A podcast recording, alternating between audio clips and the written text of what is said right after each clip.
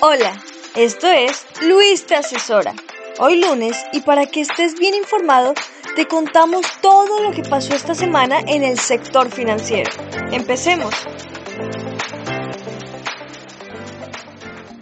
Hola, como cada semana aquí en Luis Te Asesora estaremos comentando los principales acontecimientos de los mercados financieros. Tal y como comentaba yo la semana pasada, una semana de muy pocas noticias, absolutamente lateral. De hecho, comentábamos que cerrábamos en 4.000 puntos y estamos otra vez exactamente en 4.000 puntos. Es una semana con muy, poco, eh, muy pocas noticias. Además, ha sido una semana cortada por el feriado del Thanksgiving en Estados Unidos, de tal manera que ha habido muy poquita actividad en los mercados financieros.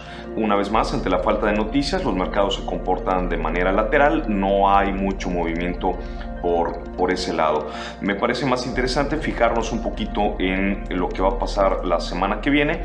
La semana que viene tenemos por un lado un mensaje del presidente de la Fed norteamericana, de Powell, y también tenemos en Estados Unidos el índice de inflación mensual, que seguramente será un dato que los mercados van a estar observando de manera cercana. ¿no? Recordemos que lo que los mercados esperan es que la inflación se modere de tal manera que el Banco Central ya no tenga incentivos para seguir subiendo la tasa de la manera en la que lo ha venido haciendo. Incluso ha habido algunas declaraciones de algunos miembros del Banco Central norteamericano donde dan a entender que estarían dispuestos a un incremento de solamente medio punto en la siguiente reunión. Y esto el mercado lo ha tomado de manera muy positiva porque todos los incrementos anteriores han sido de tres cuartos de punto, de tal manera que pareciera ser que están de, alguna manera hay algunos ya eh, miembros de la Fed que estarían dispuestos a moderar un poquito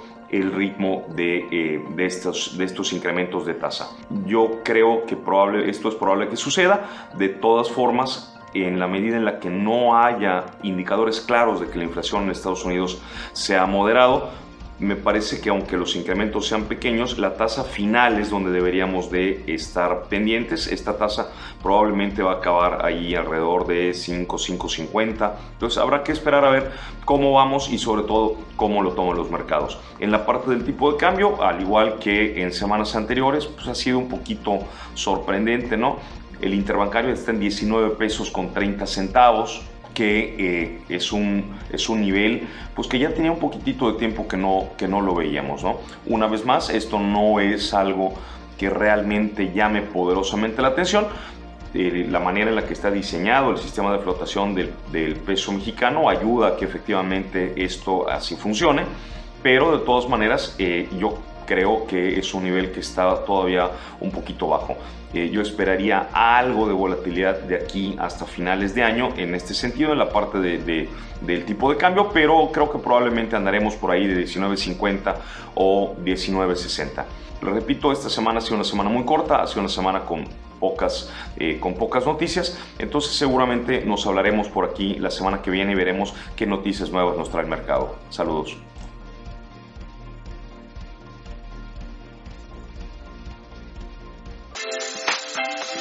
Esto fue el resumen de la semana.